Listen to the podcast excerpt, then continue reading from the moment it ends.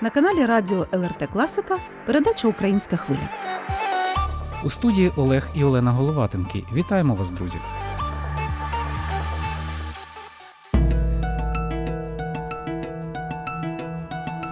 Сьогодні у передачі пропонуємо вам, друзі, зустріч з українським журналістом, письменником, громадським діячем Василем Чепурним. Ми спілкувалися з ним під час поїздки до Чернігова, міста, де живе і працює майстер красного слова. Василь Чепурний, власний кореспондент парламентської газети Голос України, автор кількох прозових видань, багатолітній голова Чернігівської обласної просвіти імені Тараса Шевченка. Нещодавно побачила світ його чергова книга «100 днів широкої війни, в якій автор зафіксував хронологію початку повномасштабного російського вторгнення на Чернігівщині у лютому та навесні 2022 року. Василю Чепурному притаманна яскрава влучність художнього слова, в основу якої закладена спостережливість Поліщука, життєва мудрість письменника та нестандартність мислення. Пан Василь відомий своєю, так би мовити, незручністю для чиновників різних рангів. Він завжди має власну точку зору на суспільні події і явища і з готовністю її відстоює. Сьогодні разом з ним поміркуємо над актуальними темами, народженими війною. Зокрема, які нові несподівані риси національного характеру відкрила в українцях велика війна, говорить журналіст і письменник Василь Чупурний. Ну, я перш за все хочу сказати, що я по-доброму заздрю українцям, які живуть у Литві, не тому, що вони від війни, від тривог повітряних і так далі далеко, а тому, що в Литві саме. Бо я якось давно і ніжно люблю Литву, хоча я не дуже один раз всього там був, не дуже і знаю. Мене там, до речі, сприймали за литовця. З дружиною ми там відпочивали в останній рік Совєтського Союзу ще. І там, де ми прогулювались, то на неї нуль уваги. А до мене віталися Лабас Вакарас, Лабас Дєнас. Насправді в нас давні, глибинно давні зв'язки. Ми були в одному великому князівстві Литовському. І ті місця, де я народився і виріс, вони позначені литовськими, можна глибше сказати, балтійськими впливами. Ну, наприклад, село Жукля. Це абсолютно литовське слово. Убідь, річка. Теж це Микола Адаменко досліджував, що це з Литви йде. У нас взагалі, до речі, гідронімів, ну тобто назв річок озер. А гідроніми вони мають ту особливість, що вони зберігають давнішу пам'ять, ніж навіть назви міст. Так от дуже багато гідронімів саме того періоду. Тобто, насправді, якщо подивитися, так багато зв'язків. Але повертаючись до теми чи переходячи до теми війни. Ну, чесно кажучи, українці, яких я добре знаю, бо сам є ними і і маю до них діло, як кажуть, то як казав Ющенко, я дуже добре знаю свою націю, то здивували самопожертвою, героїзмом, готовністю помирати за Україну. Це неймовірно. Це те, що ми ну, десь читали там у книжках, у фільмах бачили. Це було патетично, це було кіношно, це було якось героїчно, але награно, коли ми це дивилися, бачили. Коли Левко Лук'яненко казав, а я пишу його біографію, книгу біографію, коли він казав, що ми переможемо тоді, коли будемо готові умирати за Україну. То це ну сприймалося як фраза красива, але така не, не, не життєва. А життя показало, що так, правда, це в нас є. І ось зараз, у цей час, коли ми там у підвалі просвіти виховували молодь, ну певні лекції там читали, патріотичні, звичайно, так далі. Я, чесно кажучи, більше слідкував за санітарно-гігієнічним станом, щоб вони там менше пива пили, бо зрозуміло. Але коли стався 2014 рік, оці хлопці без жодних розмов і умовлянь вони пішли на передову. Мінімум трьох я знаю з тих, що були в нас у підвалі, виховувались, вони загинули. Там фотографії їх там у нас є і так далі. Тобто, оця готовність помирати за Україну це неймовірно. Вона у нас виявляється нікуди не ділась, попри Радянський Союз, це все виховання і і бездуховність, і багато багато чого можна наговорити, але воно виявляється є. Ген козацтва виявився незнищенним. Оце те, що мене здивувало найбільше. Українці довготерплячі і дуже часто ми бачимо на прикладах новітньої історії, як ми, на жаль, забуваємо уроки, ті, які вже пройшли. Уроки, які зараз українська нація проходить, не забудеться, воно викристалізується в щось конструктивне і, власне, те, що допоможе потім українському народові розвиватися і державі також бути повноправним членом і Європи, і світової спільноти? Ну, якщо у нас все-таки, попри все, не забулись уроки української революції 17-20 років, незважаючи на те, що та революція програла, на відміну від тої ж Литви, до речі, Фінляндії, там е, Естонії і так далі, Польщі, Україна програла в силу різних причин, але уроки ті все одно не забулися через діаспору, через е, повернення зараз. То зараз, коли нас підтримує весь світ. Коли весь світ дибки стоїть навколо України, дивуючись, вон Байден сказав, каже, мало який народ у світі так боровся за свою свободу і незалежність, як українці. Або буквально десь днів 3-4 тому начальник об'єднаних штабів армії США Міллі його запитав там якийсь конгресмен чи сенатор про цю війну. Чи воювали б українці, якби ми не надавали їм допомогу? Ну, зброю, перш за все. То він відповів генерал, але відповів геніально. Каже, українці це такий народ, що якби не було чим воювати, воювали б вилами і кілками. Ну, звичайно, програли б, але воювали б. Тобто зараз, коли ми отак воюємо, то безумовно це вже не забудеться, не знищиться, не розповзеться. Хоча, безумовно, проблеми будуть після перемоги, бо багато молодих, гарних, красивих, розумних залишили цей світ на полях битв, а багато непорядних і корумпованих і, і так далі набивали кишені. І зіткнення, оце можна сказати, зіткнення цивілізацій по-своєму, воно відбудеться обов'язково. Дай Бог без Коліївщини. Тобто зіткнення нової України і старої корумпованої, отої, що 30 років е, вилущувалась із Совєтського Союзу, зіткнення це обов'язково буде. І повторюю, я сподіваюся, що воно відбудеться без Коліївщини, але буде гострим. Що робити з природною міграцією, коли виїхали мільйони, і напевно певні мільйони і залишаться за кордоном, на жаль. Так, на жаль, це біда. Ми її повністю не зможемо подолати, тому що захід, скажімо відверто, він зацікавлений у тому, щоб у них був приплив освічених людей, в основному працездатного віку, демографічного, ну тобто, що можуть народжувати дітей або мають дітей. Захід в цьому зацікавлений, і це природньо, його в цьому не можна винити. і Він створює умови різні. Просто українській владі треба створювати такі умови, щоб люди хотіли повертатися. Це одне. А друге, я сподіваюся, що після нашої перемоги Захід продовжить виконувати свої обов'язки. Я вважаю це їх обов'язками. Вони це говорять про це, бо ми їх захищаємо. Якщо б не в Україні війна була, якщо міністр фінансів Німеччини казав, що Україна 6 днів буде воювати і впаде, то де була б російська армія? Ну, У Польщі була б, у Литві, у Естонії, у Латвії і так далі. Тобто вони розуміють, що ми їх за те, і власне і президент Литви Науседа це каже прямим текстом, і особливо міністр закордонних справ здається, це внук Лансбергіса, того основоположника литовської відновленої держави, теж каже прямим текстом, що Захід зобов'язаний. Так от, коли Захід буде виконувати свої обов'язки по відновленню України, і тут буде грандіозне будівництво, проекти, всяке, всяке різне, і відповідно гроші прийдуть, то я думаю, що дуже багато молодих і працездатних людей повернуться із-за кордону в Україну. Хоча, звичайно, все одно не всі. Ви написали книжку дуже швидко про 100 днів широкої війни. Ви її називаєте так. Чого вам коштувала ця книжка? Тому що писати про те, що відбувається навколо, а навколо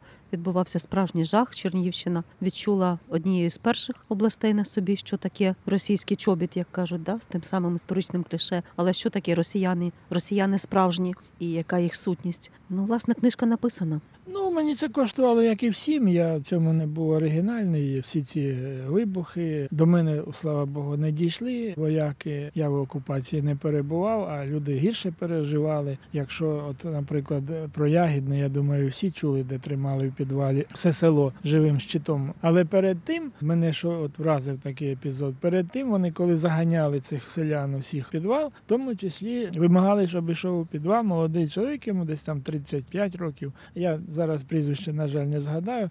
І хтось із тих росіян каже, становись на коліні. Той каже, ще чого, що це я буду на своїй землі на коліна ставати. Вони його вбили. Але ну от оцей навіть факт, що простий чоловік, ніякий, не навіть не воїн, він отакий проявив. Або у Рібках, коли прийшли росіяни до голови районного товариства мисливців і рибалок, його прізвище Кульгейко, Анатолій Кульгейко, вимагають списки, ну щоб забрати зброю мисливську там і так далі. то він е, підірвав гранату, сам загинув і двоє загинуло окупантів. І це ось отут нас на Чернігівщині. Це не якісь там галичани, там бандерівці, там і так далі. І так далі. Це наші люди. І це ми ще не все знаємо, не всі такі приклади знаємо. Або як можна вже зараз сказати, коли якимось чином люди зрозуміли, ну читачі Фейсбуку, якимось чином зрозуміли, що я маю якийсь вихід на певні структури, які коригують удари. І мені як стали писати і дзвонити з усіх сіл, знайомі, незнайомі. Я звичайно просіював, тому що всякі люди є, і потім багато було таких, що інформація дуже неточна і так далі. Ну, типу, приблизно ой, все, біда, їдуть Росія. Які їдуть, куди, в якому напрямку, скільки, яка техніка. Ну тобто не на всі питання відповідав.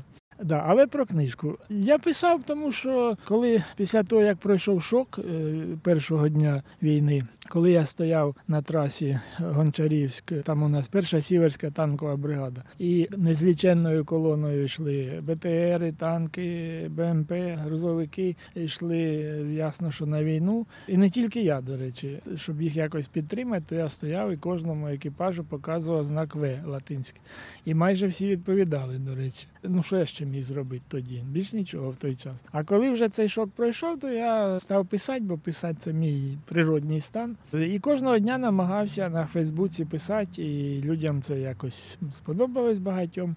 І коли зв'язок зникав, бо були ж проблеми з інтернетом і все таке, то потім і дзвонили, і переживали. І я зрозумів, що треба кожен день писати, хоча б тому, щоб дати зрозуміти, що я живий. Бо тоді, як В'ятрович у нас в Чернігові сказав, найпопулярніше було питання, як ти?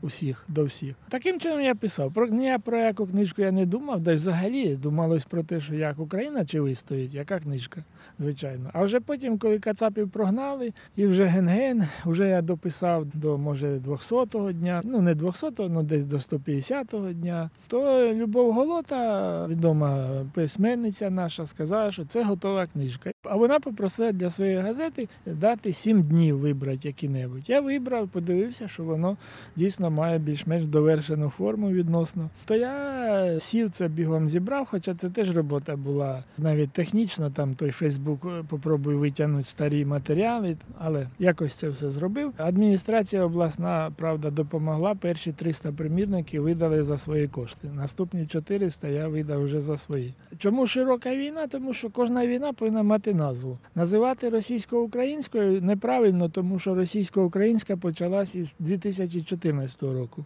А іменно оцю, що рік триває, вже другий рік триває, цю треба було назвати якось окремо. Як назвати? По аналогії з фінами зимова не підходить. Із там французами, англійцями, всякі столітні, не дай Бог, троянди там білої, червоної, вся ця романтика середньовічна це не підходить. А якраз широка підходить, тому що широке було залучення людей з обох боків фронту. Та й не тільки з фронту, а й по всьому світу. Широкий наступ був, широке число жертв було, та й є же ще. Е, Ну, все, все широко, на всю ширину України практично можна вважати, тим паче з білоруським кордоном, який теж є е, майже фронтовим. Таким чином, назва ця з'явилася широка війна, і я так бачу, що багато хто її прийняв, бо говорити широкомасштабне вторгнення це довго. Широка війна коротше, простіше і зрозуміліше. Книга розійшлась, багато замовлень по всій Україні, і відгуки не знаю. Критичних чомусь немає. Може, тому що тема така делікатна війна, тому не, не хочуть критикувати книжку. Ну, у всякому разі, я радий, що це зафіксовано. У Чернігові, до речі, вийшло вже 12 книг про цю війну. Я не знаю, чи в Києві стільки вийшло навіть, хоча Київщина ж була окупована також частина. Тому чернігівці молодці, бо різні точки зору, різні враження, різне, різне це все.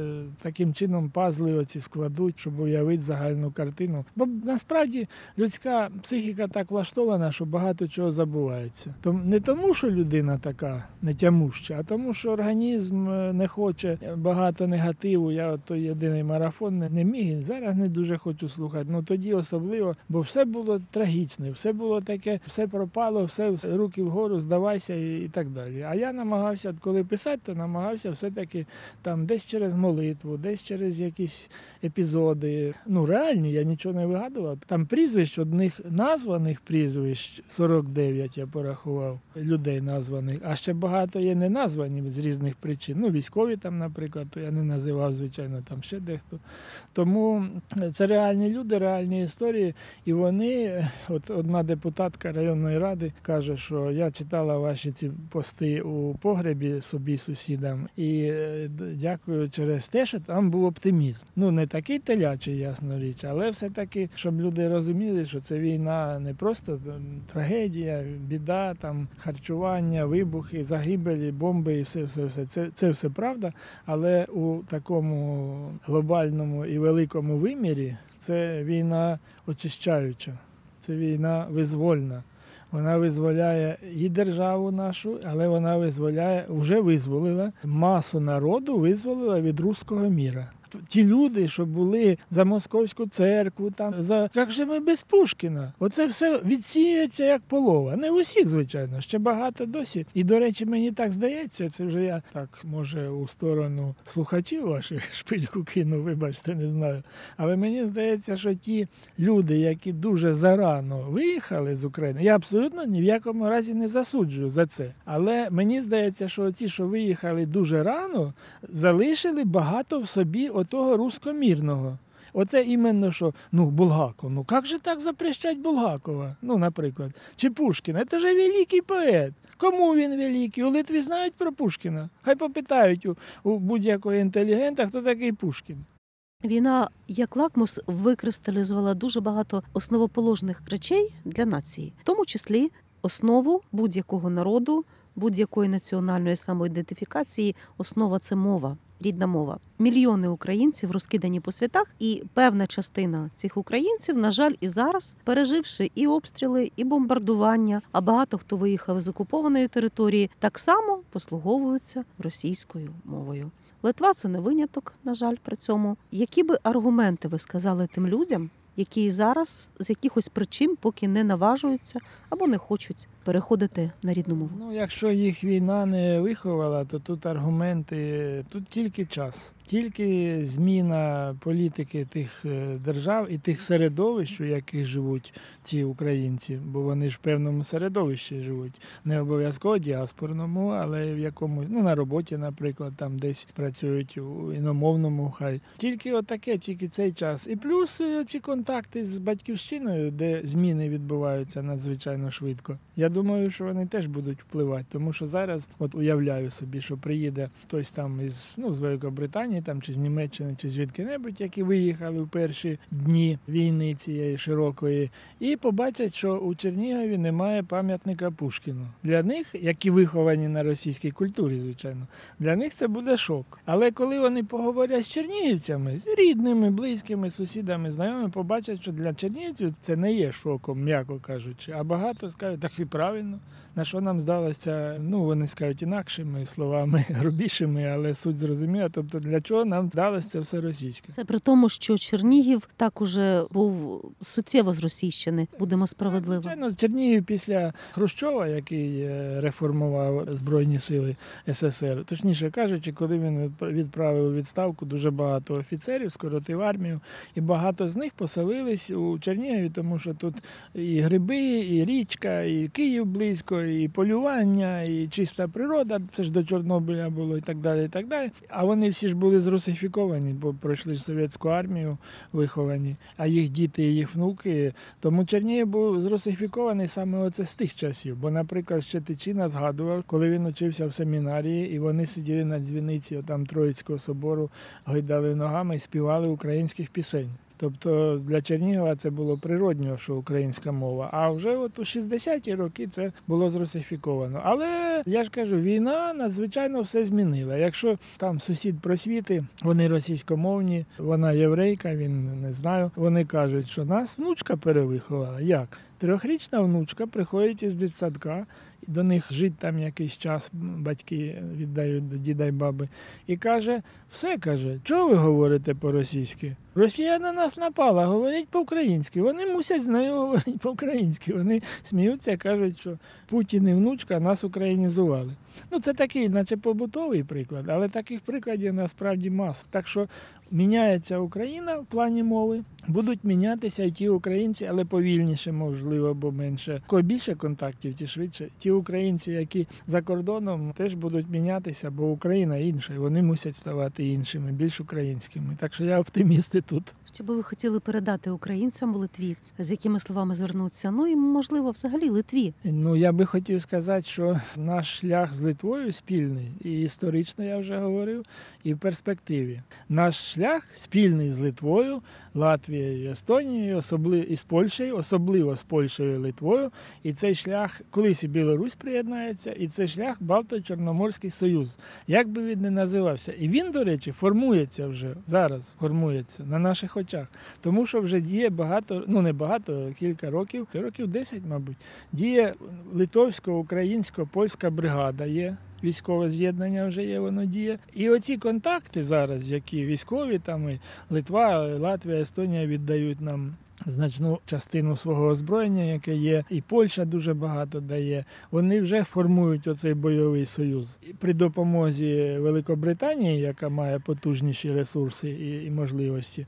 І оцей союз якраз найбільш ефективний буде у плані захисту нас, тобто цих п'яти країн, і колись з перспективою Білорусі також. І цей санітарний кордон з радістю прийме НАТО. Санітарний кордон від Росії з радістю НАТО прийме, з радістю Америка прийме, весь світ прийме. Тим паче Росія розвалиться, там буде хаос, бардак і бунт безсмисленний і безпощадний, як казав їхній класик. І Захід буде радий, що такий виникне санітарний кордон, який від оцієї всієї бурлящої, кипящої, русскоговорящої маси захистить його. Так що перспектива в нас бути у спільному єдиному оборонному союзі.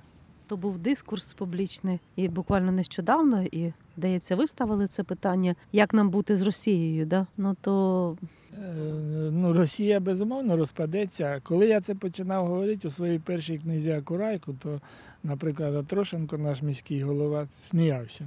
Коли я це став у другій книзі, це через кілька років, він каже: Та це ти десь списав у когось. А тепер я включаю Ютуб, там канали, телевізор я не дивлюсь давно, і принципово він мені не цікавий, він е, дебілізує народ, а не просвіщає. А інші ресурси, інтернет, Ютуб, там, Телеграм і так далі. І читаю вже все, вже тема ця перестала бути маргінальною. Тобто вже люди всерйоз, і, і наші, і, і закордонні аналітики всерйоз говорять про це. І навіть те, що я висловлював колись, казав, як це була фантастична ідея дивакуватого дядька, коли я казав, що першою вийде із Росії не, не Чечня, не Кавказ, а цілком можливо навіть, що вийде, скажімо, Якутія Саха, то тоді кажуть, «Да ну яка Якутія, ти що? Ну ще Татарстан, там, бо в них нафта і так далі. А тепер дивлюсь YouTube канал, якийсь там і Андрій Ковальов, це відомий дослідник історії церкви, зокрема.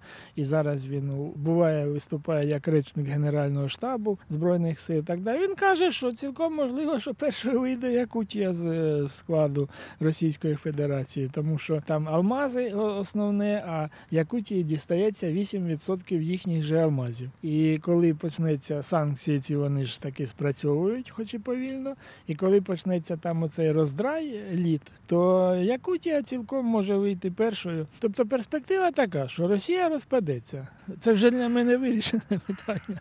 Але хвилює інше, про яке ще взагалі ніхто не задумується. Величезна маса росіян хлине ж в Україну. І ми ж гуманні, ми ж хороші, ми ж благородні, і ми ж їх приймемо. Колись я їду, це було після 2014 року, але до цієї широкої війни їду в Грем'яч. Це прикордонне село, прикордонна застава, якесь редакційне завдання виконують. Везуть мене два офіцери-прикордонники в машині. Дорога далека туди. Я думаю, ну я скажу, спровокую їх. Вони скажуть, що дядько дурний, і кажу, що та знаєте, що ми тут обговорюємо? Треба будувати табори для біженців з Росії. Вони обоє повертаються, один руля мало не кинув. Каже, так ми ж своєму начальству це вже давно говоримо. Виявляється, не я один це думаю. От. А нам дійсно це треба думати. Тому що, як писав колись Шевченко, що хвалите, що Польща впала, правда ваша, Польща впала та й вас роздавила. І коли падатиме така могутня, е, величезна, фізично величезна держава, у неї там велич тільки осталась фізичною, звичайно, а не моральною. Ну, але тим не менше, то проблеми будуть у багатьох. Біженці ті ж самі там, і це ж мільйони, і так далі. І нам треба продумувати зараз уже, що з цим робити. Ми не закриємо наглухо кордони, ми не вириємо рови з крокодилами, як деякі мудрагелі пропонують. І стіну не збудуємо таку, що перелізти не можна. Це все дурниці. Ми сусіди, від цього нікуди не дітися. Зрештою, українці історично мають місію, на жаль, чи на щастя, цивілізувати е, російські території. Ну, згадати, наприклад, е, ту ж церкву, всі архієреї, ну не всі, маса російських архієреїв Російської церкви. Був такий період при Катерині II, що всі були архієреї Російської церкви українцями. Звичайно, нам нема чого може й гордитися, тому що той же Феофан Прокопович придумав Петру І багато реформ, які нам зараз гикаються і так далі. Але тим не менш, це, це факт. Російська імперія, як і радянська, це є значною мірою, на жаль, продукт українців. Ми відповідальні за цю імперію. І коли вона буде валитись, ми ніякими стінами від неї не відгородимося. Нам зараз треба продумувати, що із оцим усім робити. До речі, Василю Федоровичу, нагадаємо слухачам, ви є власним кореспондентом парламентської газети Голос України. І цікаво попитати, якими, можливо, вам пам'ятаються перші дні війни і як вони відбилися на роботі друкованого органу парламенту. Ну тобто, ми знаємо, що було засідання парламенту, таке, коли ухвалили найважливіше рішення перші фактично години війни. Як це потім ну взагалі цікаво, ця редакційна кухня під час війни? Чи все Газета виходила весь час, але е, звичайно передплатникам практично не надходила перші, ну скільки пару місяців, мабуть, війни. А роздавали там теробороні в Києві особливо, виходила з скороченим об'ємом, безумовно, але тим не менше виходила і роздавали бійцям, куди могли доставити, туди і, доходили, роздавали. Ну зараз відновлює свої потужності, наскільки це можливо. Бо ця війна удар по пресі, багато газет зникло. Наприклад, моя улюблена газета День припинила вихід, вона тільки в інтернеті. Газета Дзеркало тижня не виходить. Районні газети ряд не виходять багато. Ну, голос України, слава Богу, виходить, але звичайно теж має проблеми. Ну але ну нічого, що ж зробиш? Війна вона на всіх. Ми ще не уявляємо масштаби війни у наших конкретних проявах, побутових навіть. Ми багатьох людей зустрічаємо, яких давно не бачили, і про себе жахаємося, як вони змінилися, навіть зовнішньо. А що казати внутрішньо? Скільки ще буде всяких неврозів, психозів і далі не хочу продовжувати до чого це веде. На жаль, це все буде. І до цього нам треба готуватись теж. Ну, звичайно, ми все не охопимо, тим паче, я ж кажу, найактивніша частина українського суспільства на фронті. Але треба готуватися, вивчаючи досвід тих же американців після їхніх воєн, там інших країн, армії, яких воювали, і потім мали психологічні травми різноманітні. Тому, бачите, ми говоримо, а тут на трейлері повезли, що танк. Ну, Чернігів не фронтове місто, але безумовно війна вона скрізь відчувається. От, е, певно, на ремонт повезли. Звична, на жаль, у нас картина. Що ж, ми, Україна воює, але головне, що Україна переможе, в цьому сумнівів немає жодних. Коли це буде, я планую наступного року, вже купив сандалі, такі міцні, підніматися на Чуфут-Кале. Чуфут-Кале це гора, ну не гора, плато, мабуть, правильно сказати, який дуже є святим місцем для караїмів, а для мене воно цікаве, це в Криму, звичайно, біля Бахчисараю. Я туди двічі піднімався. Для мене воно цікаве тим, що там неймовірно близько небо. І я наступного літа я обов'язково туди піднімуся. Тобто цього року ще ні, ще там буде дуже все загижено, і ще війна йде. А наступного року я впевнений, що Крим буде українським і всю ту нечисть звідти вичистять поступово. І України слава стане поміж народами, як співається. Ви слухали передачу Українська хвиля. Нагадаємо, сьогодні у ній взяв участь журналіст і письменник, громадський діяч Василь Чепурний. До ефіру передачу підготували і провели звукорежисер Соната Ядавіченя та журналісти Олена і Олег Головатенки. Почуємося з вами, друзі, наступної суботи, як завжди, о 14.30. Також українську хвилю можна слухати у будь-який зручний для вас час в радіотеці на сайті lrt.lt.